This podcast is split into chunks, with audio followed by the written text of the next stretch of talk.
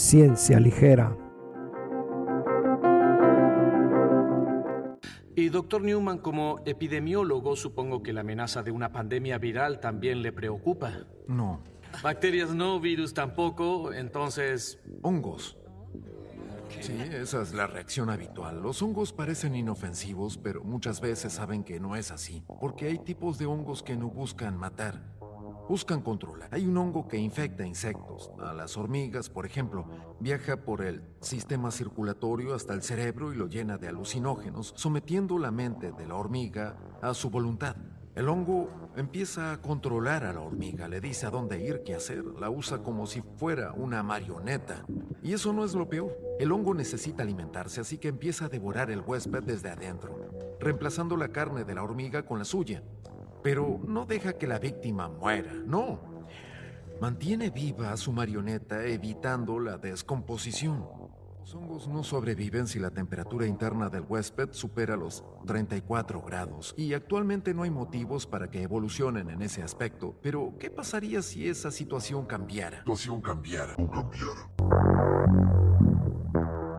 Hola a todos, los, este, les damos la bienvenida a un episodio más de Ciencia Ligera. En esta ocasión vamos a estar platicando de una serie que ahorita pues es la serie como de de moda que nos tiene a todos este, cada domingo viendo el episodio nuevo y es The Last of Us. Es esta serie que está basada en un videojuego que plantea como un escenario este, post eh, una invasión zombie.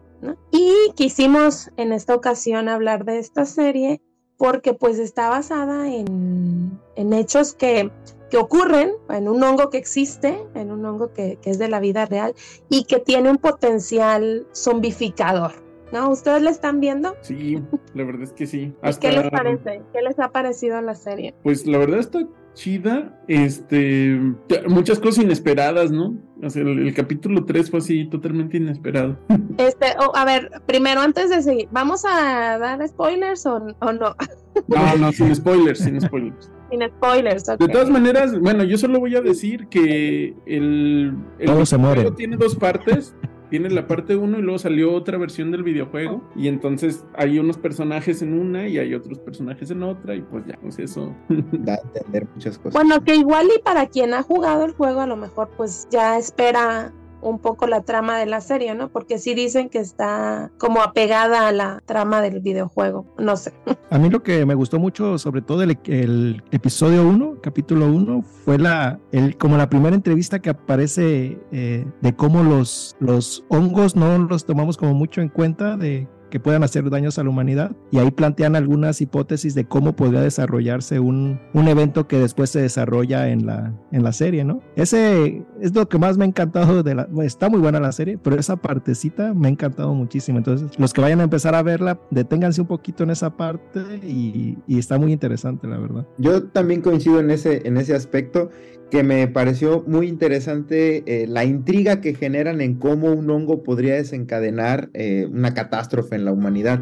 Muy parecido al inicio de Soy leyenda, ¿no? ¿Se acuerdan de aquella película con Will Smith donde hablan de una infección pero de tipo viral para tratar de tener el cáncer, ¿no? Era una cura. ¿no? Era como... la cura del cáncer, pero usando terapia de infección viral, ¿no? Como un tipo de inmunoterapia a través de una infección viral. Acá lo usan a través de un hongo. Bueno, utilizan más bien esto del hongo, decimos. ¿Y cómo eso puede generar una catástrofe? Eh, eh, humanitaria. Yo coincido, poco a poco he ido perdiendo el interés, ¿no? No quiero demeritar este episodio de ciencia ligera, porque creo que lo importante es cómo es que eh, mm, algo a lo que menospreciamos, podríamos decirle así como especie humana, a, los hongos, está proyectado que puede causar tanto daño.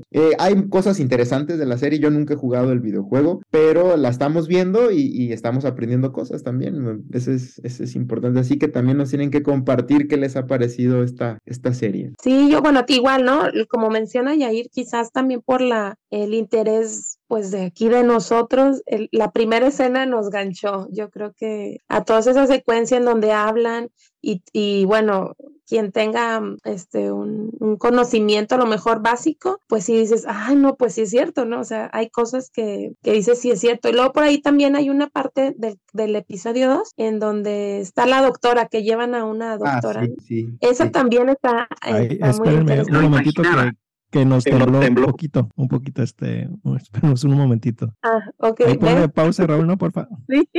A ver. Bueno, entonces decíamos del episodio 2, en donde también como esta parte em, nos muestran el lado científico de la serie, en donde habla una doctora especialista en hongo, y bueno, por ahí también la llevan a, a donde tienen a un, a un infectado para que pues vea qué está pasando. Y bueno, este, ahorita van en el episodio 6. Me acabo de enterar que son nueve. No sabía cuántos iban a ser. Este, y bueno, van en el 6. Y bueno, más o menos, sin, como ya dijimos que no íbamos a, aventar spoilers, pues sin contar mucho, pues es como. Eh, pues sí, el, el trayecto o la movilidad de una niña con un señor que, bueno, se tienen que enfrentar a, digo, de entrada a los, a los dos zombies que son agresivos, este, tienden a, no, no son el típico zombie lento o que hemos visto en otras películas, sino son muy rápidos.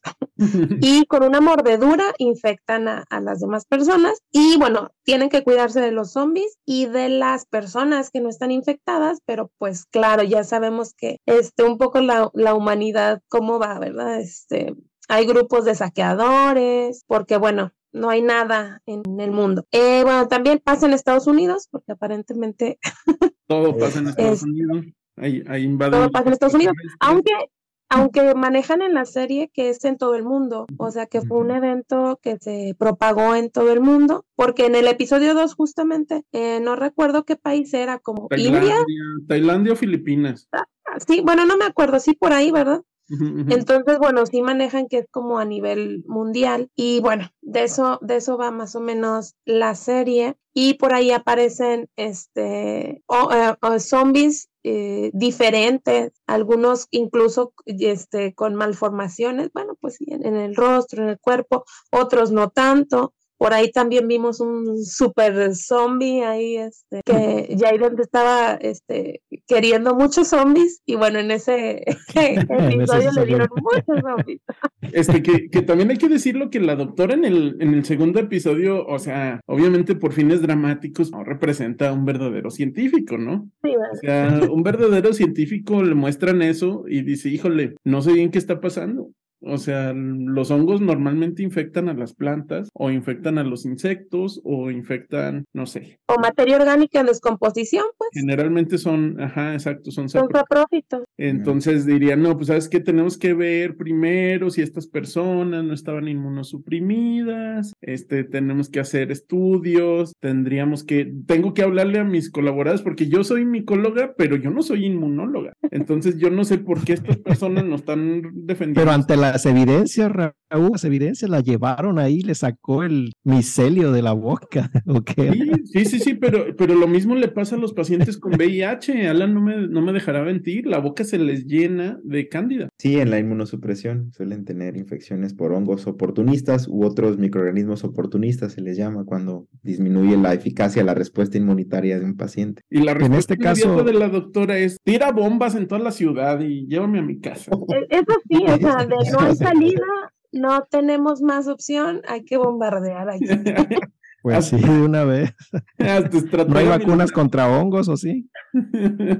Podría haberse intentado algún antifúngico, quizá. De Con azol, eh, Untado en la cara. Embárrense, hay, hay que mencionar, no sé si lo mencionamos, pero hay que mencionar que el que convierte a las personas en zombies es un hongo, ¿no? Por eso andamos hablando de, de, no sé si lo mencionamos, pero es un hongo, ¿no? Que es de la familia que se conoce como Cordyceps, que hemos hablado de él un poquito en el episodio de zombies, no me acuerdo el número.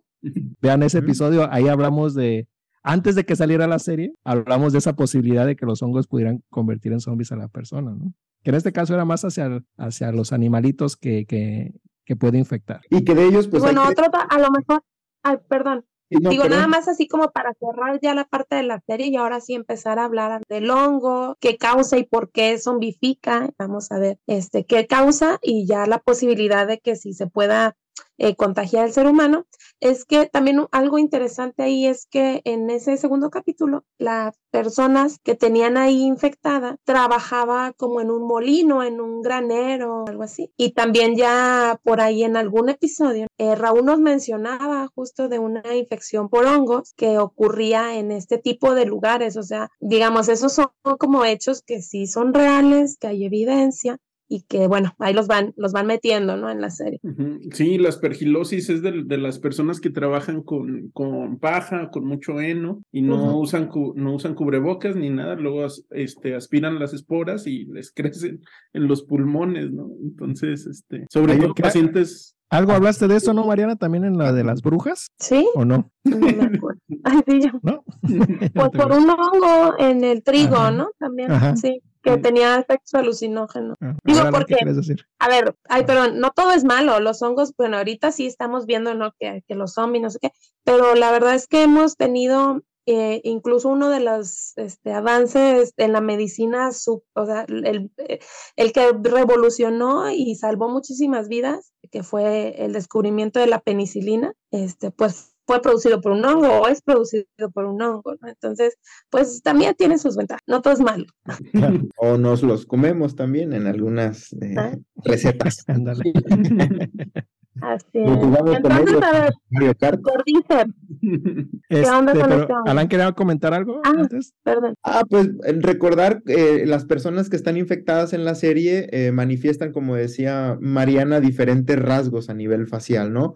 Unas prolongaciones, unos más largos que otros, unos más afectados que otros, quizá dándonos a entender el tiempo que llevaban de infección en cuanto a minutos u horas después de haber sido mordidos, que en teoría en la serie proponen que esa es una de las formas de transmitirlo entre los humanos y que por eso fue que se propagó tan rápido entre las personas a nivel mundial. En cuestión de días ya estaba abarcando todo el globo. Eh, entonces, pues las diferencias ya en la vida real sería complicado una infección para ese género y especie a través de una mordida, ¿no? Decía ahí un experto que consultaron como editor, como consultor, valga la redundancia, científico para la serie, que decía justo esto, que a lo mejor no concordaban, eh, que podría transmitirse a través de, de, la mordedura. Pero bueno, eh, decíamos estas prolongaciones que salían de la cabeza o que salen de la cabeza de los humanos infectados, pues quizá hablando en cuanto a cantidad de esporas que hayan recibido, el tiempo después de la mordida y si eran más agresivos o no, podría ser. Dan a entender que no ven, creo, creo que no ven, solo eh, logran escuchar mm. eh,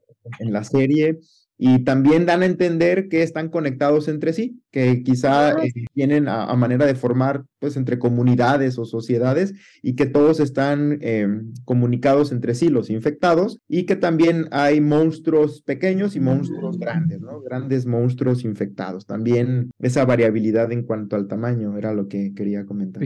Fíjate sobre lo que comentaste, este, dices que a lo mejor están en diferentes etapas de, de la infección pero más bien yo creo que va un poco más allá, porque Cordyceps es un género y los géneros, adentro del género hay especies y especies de Cordyceps, del género Cordyceps, se conocen cerca de 750, ¿no? Y entonces tienen diferentes morfologías. A lo mejor en la serie no solo está infectando una especie, sino son varias especies de Cordyceps que paréntesis, este... paréntesis, morfología significa forma, pero cuando eres doctor ya se te olvida esa palabra y ya usas la otra. Diferentes formas. Formas distintas.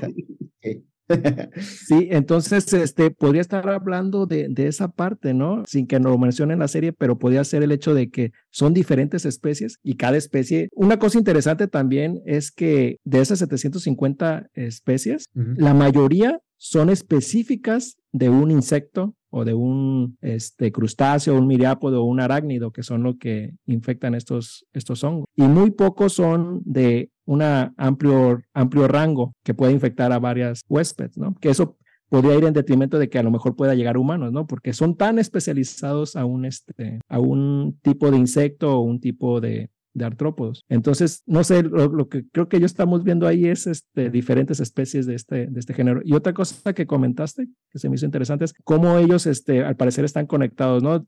Dicen por ahí que si tú pisas un, un, hongo en 1500 metros, algo así, ellos se dan cuenta, ¿no? Y, y esto viene de, del hecho que hay hongos que tienen en realidad una red gigantesca, o sea, nosotros nada más vemos el, el puro pedacito, la cabecita, pero abajo de la tierra están súper extendidos y conectados, ¿no? Pues a lo mejor haciendo referencia a esta parte de, los hongos. Pues tienen, tienes el caso de la, de la Armillaria ostoyae, que es este, un hongo que vive en el norte de Estados Unidos, en los bosques, y que se ha, se ha registrado que tiene una red un solo individuo de 965 hectáreas, que son como 10 kilómetros, 10 kilómetros cuadrados, y se considera que es el, el organismo más grande del mundo, o sea, es más grande que las ballenas por, por superficie, y es un hongo.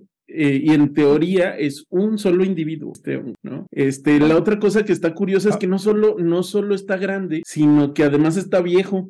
cuando le hicieron el, el datado genético a, este hongo utilizando el, el DNA, vieron que más o menos tenía estimaban 2.400 años de edad de este, de este hongo en particular. Órale. Pues, los zombies han estado... Matusalén. Hace miles de años.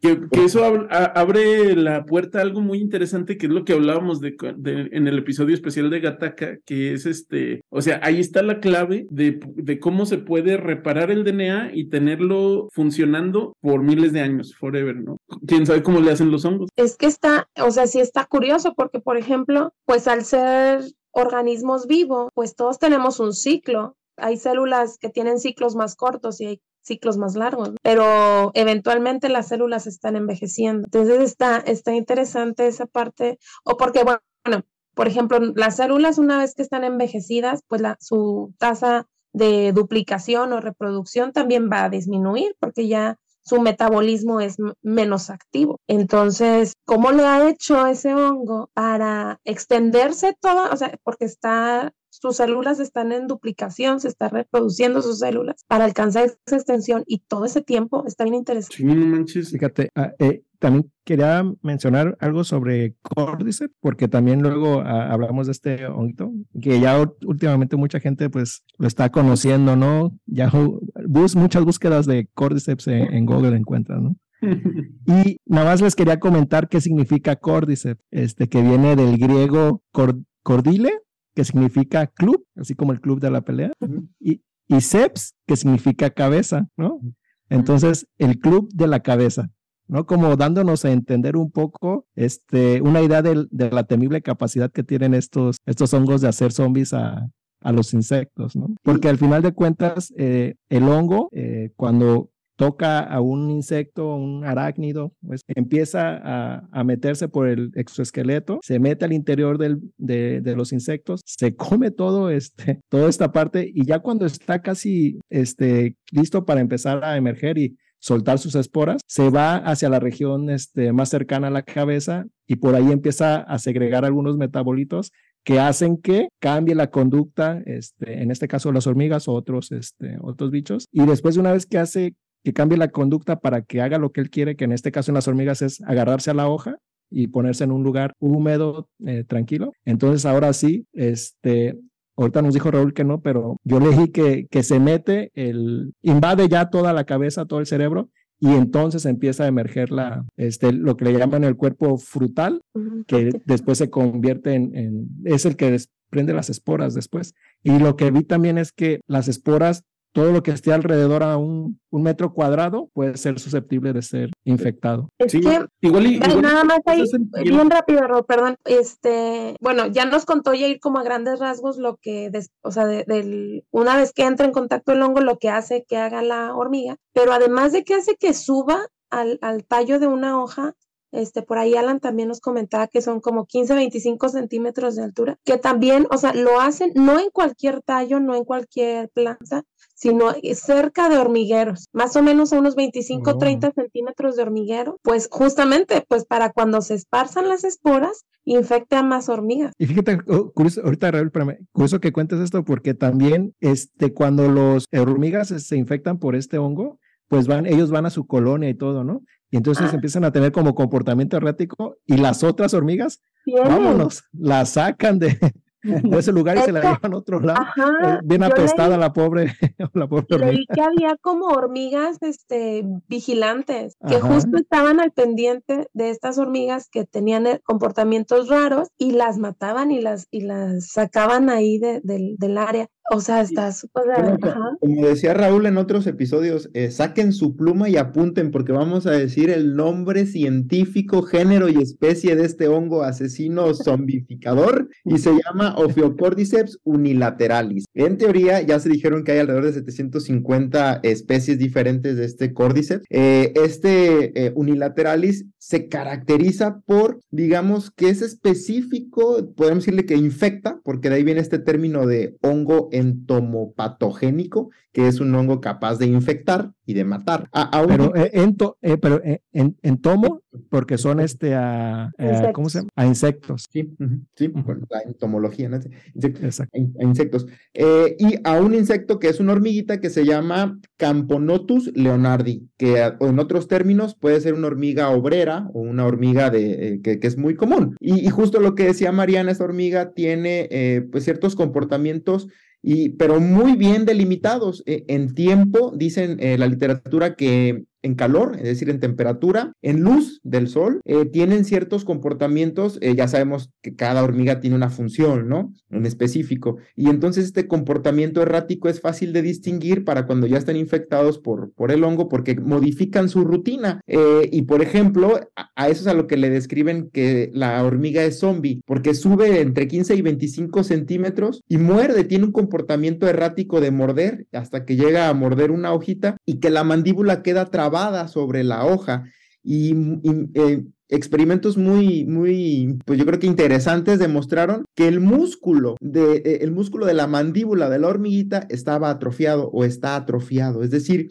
hay cambios en la forma de las células de la hormiguita, en, este caso los músculos de la hormiga y quedan eh, atorada, atorada la, la mandíbula muere y ahora sí, este cuerpo, eh, que es el cuerpo muerto ya de la hormiguita, es donde empiezan a salir prácticamente las esporas de su cabeza, de ahí esta correlación que nos decía eh, Yair con los términos en griego. Entonces le salen estas estructuras del hongo por la cabeza y ahora sí, suelta las esporas y, y pues ahí sí, el que, al que le caiga la maldición, yo creo, y todas empiezan a huir. Y bueno, más adelante comentaremos otras propuestas de, de qué se cree o qué se piensa eh, que pueden estar causando la infección, es decir, a nivel de neurotransmisores, porque causan un comportamiento errático y dicen algunos autores que se modifican las eh, pues digamos las concentraciones de ciertos neurotransmisores, por ejemplo, una depresión de serotonina y otros cambios que podrían modificar el comportamiento. Ah, y antes de que se me olvide, decíamos esto de la luz del sol.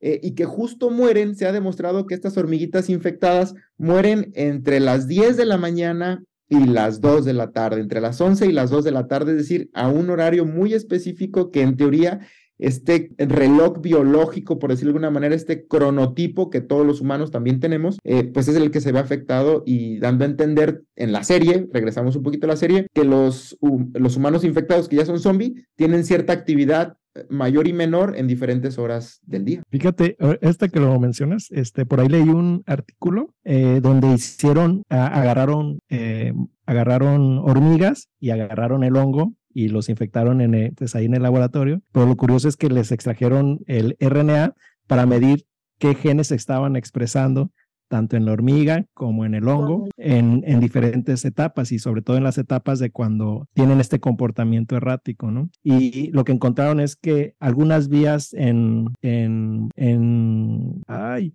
en las hormigas son las que se activan, por ejemplo, la, la, vía del ritmo circadiano, como lo comentas, es de una de las que se activan. Por ejemplo, también este, la del neuromodulación, y entre ellos eh, están genes que están relacionados con dopamina, octopamina, y etcétera, ¿no? Entonces está interesante cómo el hongo también hace que la, los genes de la, de la hormiga también cambien su expresión para que hagan lo que ellos quieran. Unos se sobreexpresan y otros disminuyen su expresión. Así es. Pero fíjense, yo creo que tiene que ver con el, con el tiempo, con el timing, porque hay, hay un artículo que salió en 2017 que se publicó en una revista que ustedes nos van a escuchar mm, llamarle Penas, porque así se llama Penas en español. Bueno, porque publicarlo es una pena, como publicar ahí es una pena. un rollo publicar ahí. Pero es, un journal muy exclusivo, muy, muy exclusivo, este gringo, y ahí se publican artículos buenecillos, ¿no?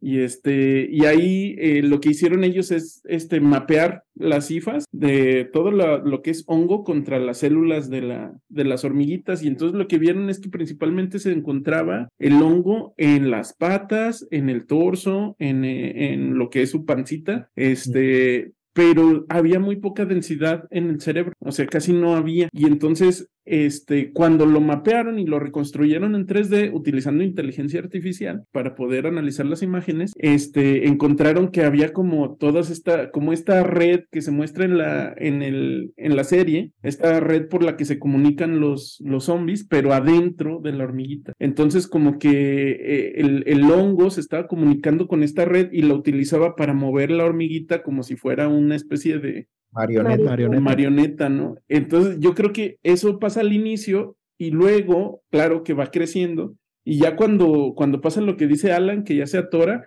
entonces sí ya mata a la hormiga y entonces sí ya coloniza todo el cerebro y ya es cuando brota, así como tienes en la, en la foto de ahí atrás. Pero qué interesante, Raúl, porque entonces lo, sigue manipulando aún adentro de su cuerpo a distancia, o sea, sigue manipulando el cerebro, en teoría, pues no sabemos si las hormiguitas tienen conciencia o no, pero, eh, pero al, al, menos este sistema nervioso sí, entonces lo sigue controlando a distancia y ya cuando está muerto... Eh, pues ya ahora sí se ve como de directamente de la cabeza surgen las, las proyecciones. Ahora, yo creo que ya viene el tiempo en el que hay que decir ah, cinco puntos o algunos puntos que Mariana nos diga que por qué pensaríamos que este hongo entomopatogénico no podría infectar a humanos, pero pero bueno, habrá que decir eh, diferentes hipótesis, estamos para lanzar algunas ideas. Yo diría, aparte de la, de la que vamos a decir que es la principal, que ahorita nos va a decir Mariana cuál es, yo diría una segunda, que a lo mejor el sistema inmunitario de, de, de las hormiguitas es muy primario comparado con el de Homo sapiens sapiens, con el de los humanos,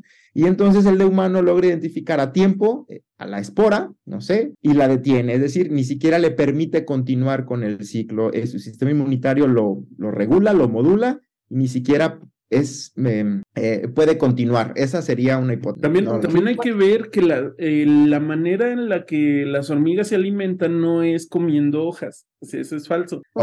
Las, las hormigas normalmente recortan pedacitos de hojas y se las llevan al hormiguero y ahí las mastican, las, las humidifican, porque ahí en el hormiguero crece un hongo que se alimenta de la, del material vegetal, de las, de las plantitas que le llevan, y suelta los nutrientes de los que ahora sí se alimentan las hormigas. Entonces, ya de entrada las hormigas tienen como una relación muy cercana con los hongos. Entonces, como que Cordyceps, como que por ahí le entró, ¿no? Dijo, es que estas no se van a defender sobre hongos porque de entrada comen hongos, ¿no? Se alimentan. Las voy a engañar como el caballo de Troya, ¿no? Me voy a meter así como despacito.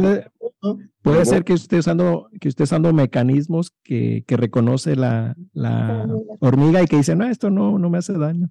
Entonces puede ser que el Cordyceps esté usando algo de esto, ¿no? Ahí como mencionó eh, Raúl, en realidad pues tienen básicamente los mismos hábitos. O sea, la hormiga pues en la tierra, hongos también, este, donde les gusta, em, donde está rico en materia orgánica, la humedad, etcétera. Entonces, por ahí también yo leí un artículo que sugería más o menos eh, lo que decía Yair, que cada especie de hongo infecta a una especie de insecto muy específico en un proceso de coevolución que hablamos un poco justo en el, en el episodio de, de la evolución, que es dos especies van evolucionando como al, a la par, este, y se da una relación pues muy, en el caso de este, de este hongo, pues muy específica. Bueno, antes de, antes de mencionarles los, no, no sé si cinco, pero algunas teorías de por qué no nos podríamos infectar, o bueno, al menos no hasta ahora. Este, oigan, qué estrés, o sea, imagínense eh, que la hormiguita tenga conciencia y que,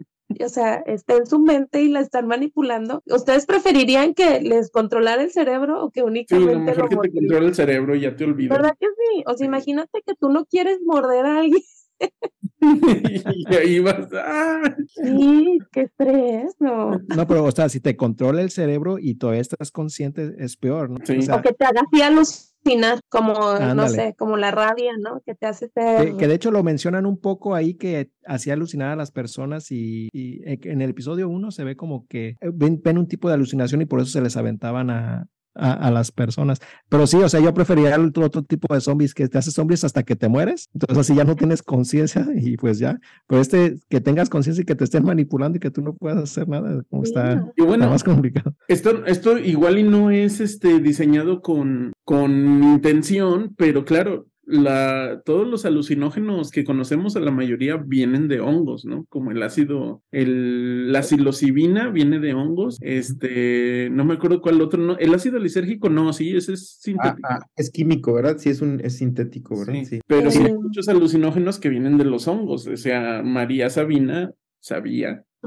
Sabía cosas. Sabía cosas. No, pues, eh, pues sí. Ahora, este, una de las cosas que comenta Alan sobre el sistema inmune, pues una de las cosas que hace también el, el hongo es evadir el sistema inmune de la, de la hormiguita, que a lo mejor como es más primario, este, lo puede bueno, Ahí, por ejemplo, en ese sentido, eh, bueno, yo estaba viendo que las hormigas, bueno, a ver, nosotros seres humanos vamos a entrar en la parte de la posibilidad en que nosotros, o sea, pase el escenario que está pintando la serie, ¿no?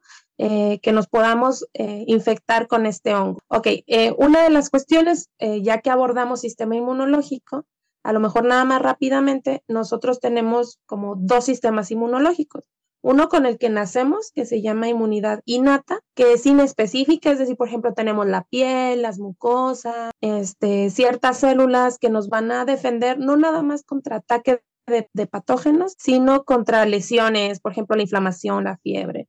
O sea, mecanismos que se despiertan en nuestro cuerpo de forma natural, ya venimos con ellos y no se hacen más fuertes conforme estamos teniendo contacto con patógenos. O sea, es una inmunidad, digamos, básica. Y eh, la inmunidad adquirida o adaptativa, que es pues eh, cómo funcionan las vacunas, ¿no? Es así, nuestro organismo se va haciendo más fuerte, eh, por ejemplo, a un contacto y por eso ya cuando tenemos un segundo contacto, pues ya no nos enfermamos porque ya mi cuerpo sabe cómo responder. Entonces, en ese sentido, bueno, de entrada tenemos dos tipos de inmunidad.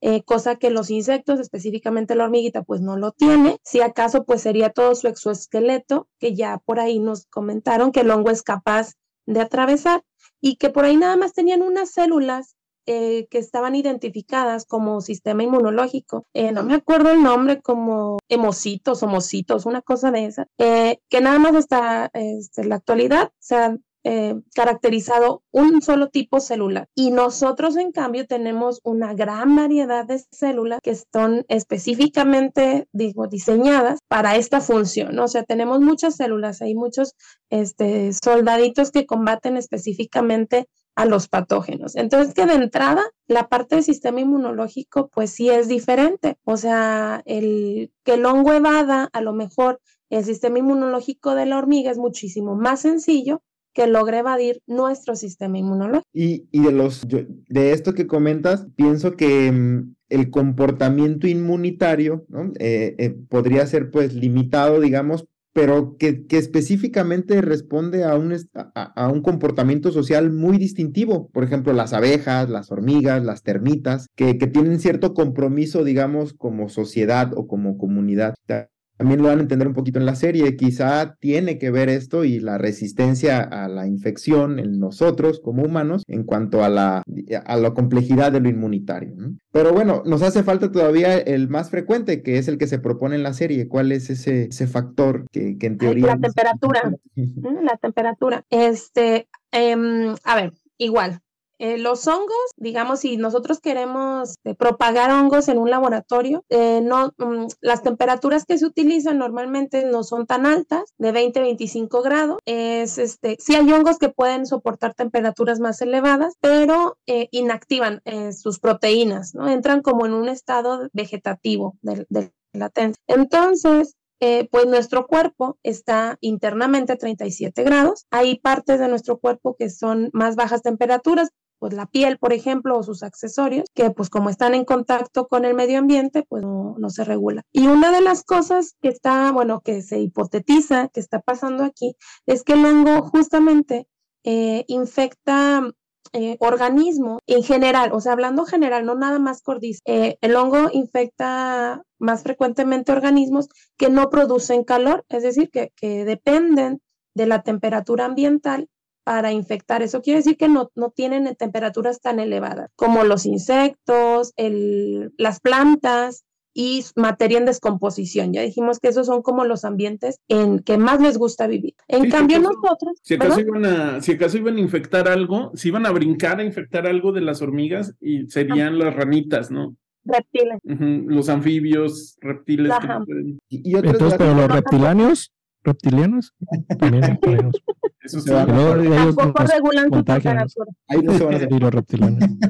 Pero otra de, las teorías que eso sí está en los artículos y que complementa esta parte de la temperatura es que Cordyceps utiliza, eh, digamos ya como lo explicaba Raúl, para controlar a, la hormiguita, ciertas eh, proteínas llamadas enterotoxinas, pero estas resultan ser termolábiles. Quiere decir que a temperaturas más altas esa enterotoxina o esa proteína se podría desnaturalizar y ya no tener un efecto sobre el organismo al cual está eh, tratando de infectar o controlar. Esa podría ser una de las posibles explicaciones de por qué la temperatura en humanos, que ronda los 37, 38 grados, podría, digamos, neutralizar a esas toxinas. Pero lo que, lo que te va a decir la gente es, bueno, pensemos en un cambio climático donde empiezan a aumentar las temperaturas este, globales y que, los hongos, que los hongos empiezan también a adaptarse a esas, a estas temperaturas, podrían eventualmente llegar a adaptarse a una temperatura de 37 y después pasar a humanos. Mariana. pues igual, ajá, porque es una de las de los argumentos como en contra de esto de la temperatura, justo los cambios climáticos, que poco a poco, de forma muy paulatina, eh, los hongos pudieran empezarse a adaptar a temperaturas más altas. Eh, bueno, aquí lo que yo lo vi es que, o sea, primero la temperatura corporal que, que no le gusta, pues al hongo no le gusta, en el sentido de, de, esa temperatura no es su ideal para vivir. Y por otro lado, lo que comenta Alan, el hecho de que sus proteínas, e incluso por ahí se ha visto que no necesitan desnaturalizarse, es decir, no necesitan este, cambiar su estructura ni forma, únicamente por temperatura se inactivan. Y luego, eh, que bueno, nosotros estamos a 37 grados en una forma, digamos, eh, sana, ¿no? Un adulto sano, 37.5 más o menos, este, y que cuando tenemos un proceso infeccioso, uno de los mecanismos del sistema eh, inmunológico, pues es incrementar la temperatura. Ahora, si bien sabemos que este incremento en temperatura no va a hacer que se, se mueran las bacterias, por ahí como el meme de que este, aquí no negociamos con terroristas, nos vamos todos, ¿no?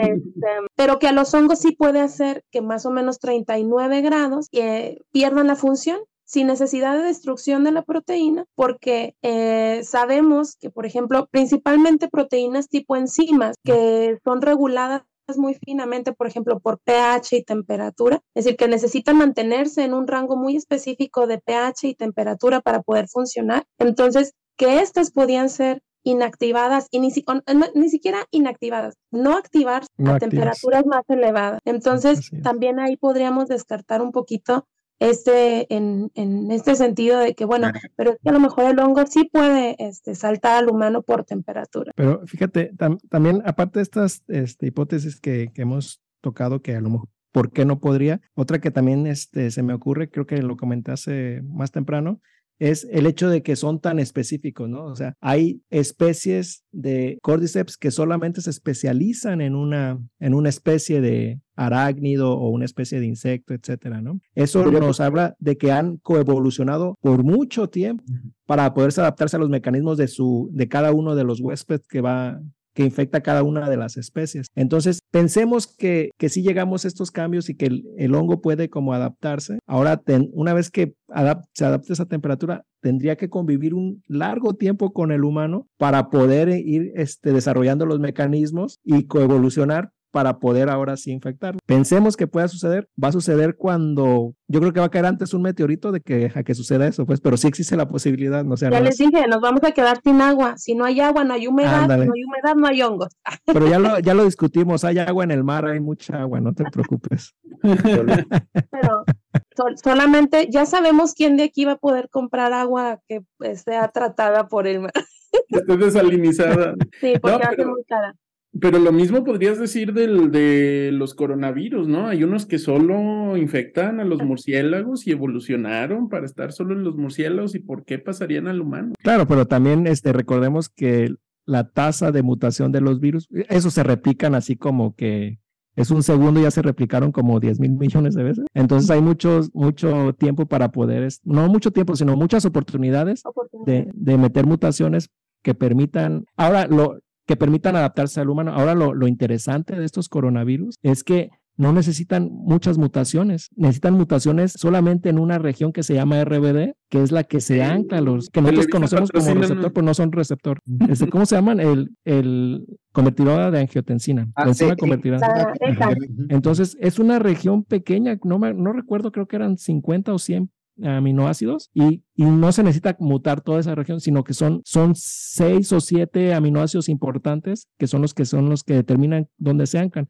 Entonces se ha visto en diferentes trabajos donde cambian solamente estos aminoácidos y ya no se puede unir a humano, ahora se une a, ratón o se une a murciélago, pero cuando lo vuelven a cambiar, ahora otra vez se une a, a humanos. Entonces es... Es dependiente de esa región. Y es muy corta y, y hay muchas, ahí se han caracterizado muchísimas mutaciones. Entonces, eh, en ese caso, pues, como en los virus, como la tasa de mutación es más alta, es más fácil que se pueda. Y bueno, no sufren, si viene, por ejemplo, de un murciélago, tiene, tiene una temperatura similar, etcétera.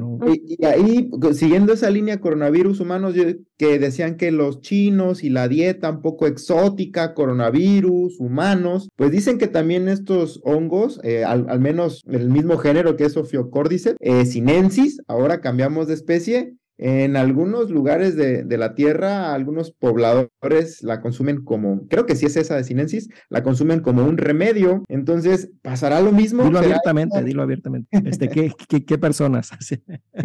pues también en Asia, también en Asia, en Asia. Este, este, género de hongo a manera de, de, remedio para algunos padecimientos y entonces no sabremos si estamos eh, atestiguando una posible vía de contagio contra los humanos. No lo sé, díganos sus hipótesis. Porque ahí justo lo que, bueno, ah, complementando, lo venden. O sea, tú puedes, o sea, venden como suplemento en polvo, córdices. Y por ahí manejan este, una teoría, porque nadie sabe cómo, en, en la serie, nadie sabe cómo fue que justo hicieron el brinco y cómo se esparció tan rápidamente. Y bueno, por ahí manejan la teoría de que justo empezó en un lugar donde se producía harina, la harina se comercializó, la consumieron y entonces ahí fue donde empezó todo. Entonces, también un eh, poco ahí. nuestros amiguitos de allá asiáticos, pues sí, este, consumen este, este bicho que en realidad se le llama el, el hongo del gusano, el que es el Cordyceps sinensis, porque infecta a un, este, a un gusanito, a una larva, ¿no? Y entonces infecta y luego se ve como un palito que, que, sale y cuando está en ese momento es cuando ellos lo cosechan y lo pueden este, vender. Hay otro hongo que también este, usan que se llama Cordyceps, Cordyceps militaris, que también lo usan en, en la tradición china. Pero mire, déjenles les cuento este, un, una, lo que sucedió, porque antes no se le hacía mucho caso a este Cordyceps, ni, bueno, al menos acá nosotros, al, al occidente, no se conocía hasta que sucedió un evento, ¿no? En, en 1993, una atleta de origen chino empezó a, a ganar este, competencias de, de, fondo. Entonces empezó a ganar 10 mil metros, pero no lo ganaba así nada más, sino que con récord, ¿no? Y eran récords así de que 42 segundos más rápido que el récord anterior. Luego participó en, en 3 mil metros y también rompió récord. Y luego che y luego, que fue, ya casi me imagino que fue. Y luego en esas mismas competencias, una compañera de esta atleta también rompió récord en 1500. Entonces dijeron, ¿qué onda? ¿Qué pasa? ¿Cómo a poco creció tan, tan rápido el atletismo allá en China? Y entonces se pusieron a investigar y pues ya los llevaron ahí a que declararan. Y entonces lo que dijo el, el entrenador es que ellos se habían ido a entrenar a altitudes muy altas y, y ella le daba un tónico que les aliviaba el estrés, ¿no? Y ese tónico en realidad incluía eh, el hongo, el hongo cordyceps, este eh, que viene, el cordyceps sinensis, que es el, de, el del gusanito, ¿no? Y entonces, pues en realidad, pues no se doparon, sino que estaban tomando este, este, este remedio. Lo, y bueno, en la, lo que se dice en la leyenda china es que un, este, campesino vio que sus jacks, que son como unos torot, comían estas, la, bueno, estas, estos hongos con, con la larva infectada. Y lo que veía es que al tiempo se veían más, eh, más, más dinámicos, más energéticos estos. Y de ahí se tomó la leyenda de que estos podrían este, revitalizar estos. Este yo, yo quiero complementar esa, esa parte porque, es, mm, o sea, es verdad, eh, se comercializa en medicina tradicional china, pero también si uno busca en, PubMed, encuentra artículos de, de Cordyceps sinensis como uso medicinal. Habrá que identificar en qué padecimientos, la mejoría en cuál comparado con qué. Pero en una búsqueda muy rápida que, hice con respecto a metaanálisis, un, un, diseño específico de artículos que reúne información de varios artículos para dar al final una conclusión eh, por parte de los autores, encontraron mejoría. Es, como la, es como la versión este de, de si tuviste muchos novios o novias tóxicos en tu vida, quizá el tóxico eres tú. Ese, ese es el metaanálisis, ¿no? Si todos los papers, todos los artículos que revisaste dicen, la mayoría, que, que esto pasa, entonces, lo más seguro es que sí pase. Sí, justo eso hace el metaanálisis, ¿verdad? Reúne la información de muchos artículos para generar una conclusión, claro, ahí con unos supuestos metodológicos y estadísticos y demás, pero utilizando la búsqueda así muy sencilla en PubMed, eh, Cordyceps sinensis metaanálisis, hay uno que, que dice que favorece la función renal, disminuyendo, digamos, algunas sustancias de la pérdida de la función renal, pero sobre todo, y por eso decía hace ratito que Jair lo comentaba, incrementa la síntesis de hemoglobina, ¿no? Entonces, ¿por qué doparon, por, qué encontraron, eh, digamos, en trampa al ciclista Armstrong de ganar eh, varias veces el Tour de Francia? Pues por inyectarse eritropoyetina, que en teoría ayuda a mejorar la cantidad de hemoglobina en sangre, transportar el oxígeno en sangre, y podría ser esa una de las explicaciones, de acuerdo a este metaanálisis, que incrementa la cantidad de hemoglobina en esas personas que lo consumen regularmente, mejorando su capacidad o rendimiento físico. Entonces, eh, eh, eso quizá no está en duda eh, o en discusión, hace falta más calidad de la evidencia en general. Eh, porque hace falta que lo usen en todas las naciones, no, no solamente en, Asia. Eh, pero regresamos al punto, ¿será esta entonces el consumo de cordyceps en algún momento que se salga de control o en un grupo de humanos que tenga variantes génicas en la forma en la que se metaboliza este cordyceps, que en lugar de ser ahora benéfico, pues encontremos una reacción adversa a ello? No sabemos. Porque también ahí es este, eh, creo que por ahí también mencionamos los hongos Ah, bueno, si, si vemos, o sea, los humanos también nos infectamos con hongos, o sea, eso es una realidad. Sin embargo, eh, digo, de las em, infecciones micóticas más comunes son en piel, porque una de las este, explicaciones es justamente lo que dijimos de la temperatura. La piel, la temperatura es menor y entonces pues por ahí el, el, hongo puede llegar a infectar. Ahora, eh, el hongo o los hongos eh, patógenos del ser humano, si son ingeridos, o sea, si no los comemos, pues a lo mejor nada más una intoxicación o malestares gastrointestinales, pero no les gusta en general infectar sistema gastrointestinal por las, las características del sistema gastrointestinal. Por hídrico o algo así. Ya, Ajá, la este acidez o pues el tipo de epitelio quizás, ¿no? Eh, sin embargo, un mismo hongo que yo me puedo comer si es inhalado, o sea, puede comprometer la vida de la persona, ¿no? Entonces, eh, quizás también ahí la vía de entrada del hongo, pues tenga mucho que ver. Eh, la vía a lo mejor este, ingerida, eh, pues no, tiene, no se le ve como tan prometedor en el hecho de poder causar una infección. Ahora ya nada más, perdón, para complementar rápido lo de que los chinitos, bueno, las personas de allá comen este, este hongo, pues no nada más lo, lo, lo, lo, toman como este, como este, como tratamiento tradicional, sino que también lo usan en, en, en, su comida, ¿no? Este, lo usan para los guisos de cerdo, de pollo, este, y dicen que, que cuando se usa con pato se potencializa el, el, este, el, el efecto de estos. A lo mejor sabe muy rico. A lo mejor. A lo mejor nos estamos perdiendo de un platillo. Ellos, lo, mejor es cuando lo mezclas con pangolín y con murciélago. Mm. o, imagínate, o también, o lo metes en, en, mezcal, ¿no? El gusanito del mezcal con el. Pero eh, ellos creen que este, protege contra este, daños al pulmón, enriquece los riñones, alivia hemorragias, este, mejora el sistema inmune y, un, y también este, ya para concluir esta partecita, también que hablábamos que nosotros vemos que mata las, a, estos insectos, pero en realidad para nosotros pueden ser benéficos. Por ejemplo, de este tipo de hongos, Cordyceps, se sacó el, la ciclosporia, que es un medicamento que se usa cuando se hace trasplantes de órganos, ¿no? Para evitar que haya un rechazo. Y proviene de, de, la de Cordyceps subsecilis, pero en su forma asexual. Su reproducción, cuando es asexual, que se le conoce como amorfo, anamorfo, es cuando produce este compuesto, pero que en realidad... Y así le vamos a decir, porque así quiere que le diga. y, en realidad proviene de, de un Cordyceps. Y también, por ejemplo, hay otro otra droga por ahí que se llama cordycepina, que es un antibacterial que se usa también en, contra tuberculosis, y por ahí un antifúngico. Y bueno, como estos bichos crecen en materia que está en descomposición, por ejemplo, en estos insectos, pues también ahí hay crecimiento de bacterias. Y entonces lo que dijeron, pues tienen que tener mecanismos para contener y así fue, fueron buscando diferentes agentes antibacterianos, anti, este, antifúngicos, ¿no? Entonces, sí, son una pesadilla para los insectos, pero nosotros lo podemos usar a nuestro favor porque de ahí tiene, debe tener muchos metabolitos que puedan, eh, nada más sería como eh, estudiar más a profundidad. Se ha estudiado a profundidad muchos sinensis y militaris, pero pues hay 750 especies más que se pueden estudiar y que podemos sacar más cosas, ¿no? Entonces, los que no a jóvenes investigadores que, que quieren eh, investigar, pues ahí hay un área de oportunidad. fíjate lo que mencionas, Jair, esa parte, bueno, eh, a mí me saltó que dijiste que una de las propiedades es este, reforzar sistema inmunológico, pero producen justamente un inmunosupresor que se usa en, para trasplantes principalmente.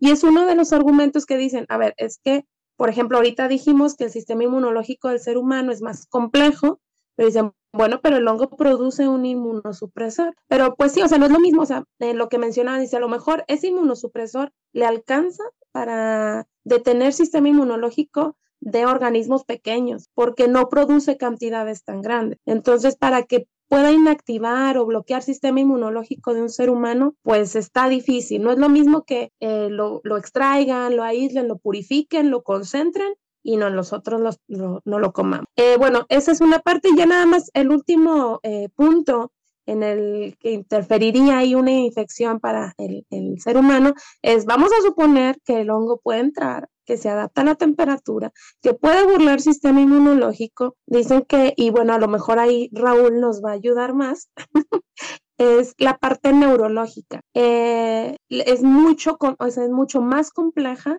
la red este, neuronal del ser humano a comparación del funcionamiento de una hormiga. Entonces, que dice, para poder controlar el hongo al ser humano, tiene que estarse metiendo a muchos niveles de control y de este, neuroreguladores y sus neurotransmisores y demás. Entonces, que también ahí la tiene muy difícil. Mm, no, pues sí, aunque, aunque podrías decir, bueno, es que hay muchas personas que no tienen autocontrol, entonces serían más fáciles de infectar.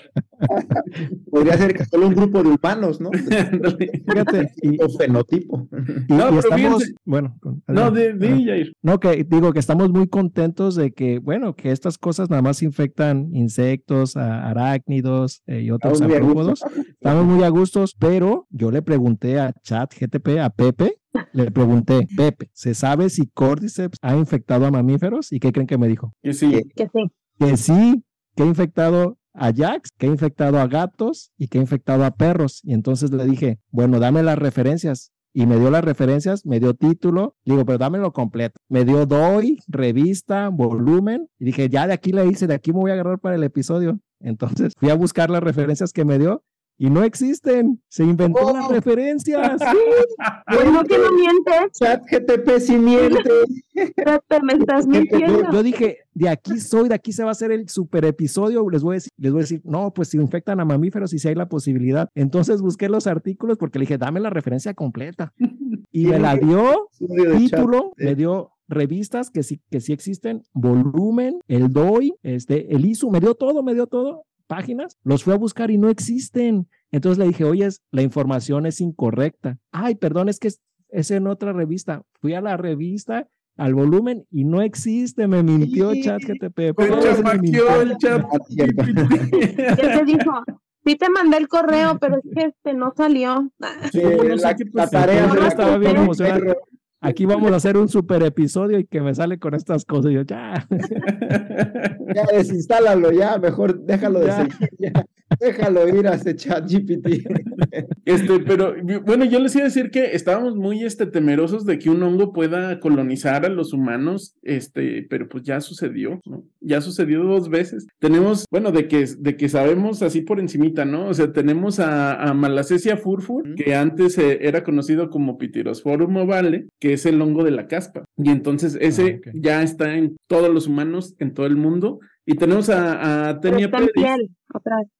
Ujú. pedis, que ya colonizó a todos los humanos también en todo el mundo. Cualquier persona tiene este eh, pie de atleta, ¿no? Es el hongo del pie de atleta. Oye, y otro que cuando, no sé muy bien, pero cuando las gentes luego estaban recuperándose de, de COVID, este, les pasaba algo, no me acuerdo, que se les ponía obscurecía la cara, eso es un hongo, y que al final los mataba, pero no recuerdo. eh, es- De COVID. Pensé que ibas a decir Candida albicans, por ejemplo, para los pacientes inmunosuprimidos, pero ese no. Ah, Sí, claro. el, el Cándida- hongo negro o la cara, hongo de cara negra o algo así, no me, no me acuerdo. Bueno, ahorita sigan y a ver si ahorita busco rápido. Pero Cándida, Pues Cándida ya forma parte de la, de la, La microbiota. de la microbiota normal del humano, ¿no? Entonces esos son Y por eso, bueno, hablábamos de las infecciones oportunistas, o sea, todos vamos a tener cándida, pero a menos que tengamos sistema inmunológico comprometido, pues está ahí deteniendo la infección. ¿no? Pero a ver, Raúl, esa parte, bueno, ya nada más para concluir la parte, digamos, de control neurológico, este, que tendría que, que vencer también el hongo. Este, tendría, tendría que desconectar, hacer lo mismo que hace una, una mm, lobotomía, que es este, desconectar todo, todo el cableado que va desde la parte muy central de nuestro cerebro hacia la parte frontal, que es donde está codificado pues mucho, mucho de nuestra conducta, mucho de nuestro pensamiento y nuestra voluntad de hacer las cosas. Entonces, este, tendría que cortar todas esas conexiones y luego tendría que tomar control de un montón de regiones en el cerebro de este y de este lado, que son los que controlan los movimientos Además del cerebelo, que el cerebelo es el que controla los, este, los movimientos de caminar y el balance, este, tendría que de cierta manera integrar. eh, ah, bueno, no, porque en la serie son ciegos, ¿verdad? Eh, Creo que en la serie son ciegos, solo escuchan, pero creo que no pueden. Bueno, pero de todas maneras tendrían que controlar la parte auditiva, ¿no? Del cerebro, porque eso está codificado también en una región en la corteza cerebral. Entonces, tendrían que, el cerebro tendría que saber cómo reconectar todo eso, ¿no? Desconectar la, la parte prefrontal y reconectar todo lo demás para poder tener un zombie de las Oye, y sin tocar toda la parte involuntaria, ¿no? Todo el respirar, el- o sea, Este, Sí. busqué, busqué rápido lo de, se llama el hongo negro, que es asociado a COVID, y se llama murcormicosis. ah, Ah. mucormicosis. Es una Pero infección por también es hongo oportunista. sí, del orden mucoral. O sea, cuando les daba COVID y bajaban las defensas, aparecía y que este sí es mortal, pues. Y es muy grave. Pues eh, es que empieza es como... muy rápido, sí, y, y Sí. digamos que, perdón por la palabra, va comiéndose el tejido eh, y, se necrosa, se, se, pudre, pues, digámosle de otra manera el tejido. Es muy agresivo la, la mucormicosis como, eh, como una infección. Parece también a algunos pacientes con diabetes muy mal controlada, pueden ser también susceptibles de tener mucormicosis. O sea, pues, ejemplo de hongos y, e infección en humanos hay muchos y, y, pues bueno, también los efectos benéficos. Yo para ir cerrando esta parte del, bueno, el, el episodio como tal, diría que los hongos viven con nosotros, nos han mostrado muchas cosas positivas, eh, decíamos penicillinum notatum para la penicilina y otras cosas, eh, y que han convivido con nosotros mucho tiempo. No sabemos si esta coevolución sea suficiente como para causarnos algo más grave o, o llegar a ser zombies. Lo vemos muy poco probable de acuerdo a estas eh, hipótesis o comentarios que hicimos en este episodio, pero creo que el poner el ejemplo de, de, un microorganismo, de un hongo en humanos, en una serie que muestra un, algo catastrófico, pues le da atención, ¿no? Es una forma de difusión, de divulgación de estos temas que sí eh, están en un escenario eh, distópico, por decirlo de alguna manera, pero que eh, llama a, investigadores jóvenes o a quienes no son investigadores a interesarse, a interesarse en el tema y a leer un poco más. Y, siempre es importante estar, eh, digamos, mmm, pues empapados de, de, otros temas, además de lo que hacemos cotidianamente. Muy bien. También, también está el videojuego de Resident Evil, también ahí hay hongos, a partir del 4, creo. Pues sí, o sea, la, la, verdad lo que nos plantea esta, esta serie es algo muy interesante, algo que nosotros no le dábamos mucho, bueno, al menos yo mucho valor a los hongos, pero bueno, desde que también leímos para zombies, dijimos, ah, puede haber algo ahí, este, algo interesante y ahora con que se presenta en la serie pues pues levanta bueno a nosotros nadie nos ve pero esa serie sí la ve muchas personas entonces sí levanta gran interés no eh, o sea en la ahorita en las, en las redes hay mucho interés sobre este hongo. Yo yo, por ejemplo, eh, son impactantes las imágenes que, digamos, es un tema muy sensible y muy difícil, pues, en la actualidad, pero son impactantes las escenas de cómo fentanilo eh, deja a los, a, a los consumidores, o sea, prácticamente inmóviles o casi sin, eh, pues sin vida, parecen eh, eh, estáticos por completo, una depresión de, algunos neurotransmisores, no, no, sé bien qué pasará con los consumidores crónicos de fentanilo, pero también ese es otro ejemplo de cómo nuestra mente está expuesta a, a cosas tan, mm, pues, no sé, impactantes como en este caso el fentanilo, que claro, ahí cada quien decide quién lo consume y quién lo consume, es un tema muy complicado, pero aquí a manera de ejemplo, como un microorganismo en una serie causa un escenario muy catastrófico eh, de convertirte en zombie, pues muchas cosas pasan en nuestro medio, pero qué bueno que lo vemos de una manera más ligera en, en una serie y, y, esperando que no suceda, escenario real. Bueno, si, si hubiera, si sucederían zombies, yo creo que sería por el lado viral más que fúngico, pero bueno, ahí está esa pequeña posibilidad que yo creo que en un futuro podría suceder, pero ya creo que antes va a acabar el agua de los mares antes de que suceda eso. Yo, yo soy más de la idea de que los zombies en la, en la Tierra se van a generar por una aplicación. Ah, pues bueno. ¿Realidad virtual? ¿O el celular? por el celular. Todo, todos los zombies van a ir así. No. Te van a reprogramar, bueno, a lo mejor con, con, el, con alguna app o algo así, empezarán a reprogramar circuitos neuronales y, y ellos pues ahora dices algo, dices la marca de una hamburguesa, por ejemplo, ah. y ya sabemos que nos aparece ahí Burger King, McDonald's y todo. Eh, no sé, a lo mejor algo así, te empiezan a meter las ideas y te empiezan, y ellos ya te empezar a, controlando. a robar todos los biométricos, ¿no? Y ellos son los, ellos son los cordyceps por acá arriba. los reptilianos que nos Los reptilianos son cordyceps que nos están controlando.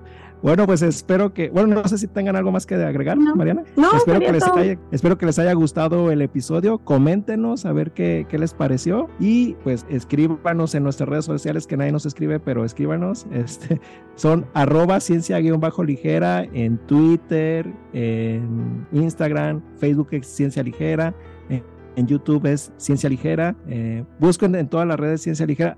Ah, por ahí nos dieron una noticia de que ya TikTok va a estar más eh, vigoroso. Entonces, Ojalá, ojalá. Va, va a empezar a hacer bailes, Raúl. Más vigoroso por ahí. Vamos a bailar en TikTok. Espérenlo. Dice que Kareli Ruiz le va a quedar corta. Este, esperen nuevos. Este. Sí, Raúl. Entonces síganos también ahí en, en, TikTok. Y bueno, si ustedes conocen a alguien que les gusta temas de ciencia o que no, díganle que existe ciencia ligera, invítenos a que le dé like al, al canal de YouTube, porque eso nos ayuda a nosotros a seguir haciendo más contenido. Que no nos pagan, pero al menos nos alientan a seguir este, trabajando. Nos pagan bueno, con este, con el, eh, con el corazón, con los apla imagínense con un cantante los aplausos, ¿no? Alimentan a los artistas, pues a nosotros nos, nos alimentan los likes, las suscripciones, así es que Sí, este, por favor, Para ustedes, para ustedes. Bueno, pues entonces, Muchas pues gracias. hasta aquí el episodio de hoy. Este, muchas gracias. Nos vemos en el siguiente. Bye. Hasta luego. A ver.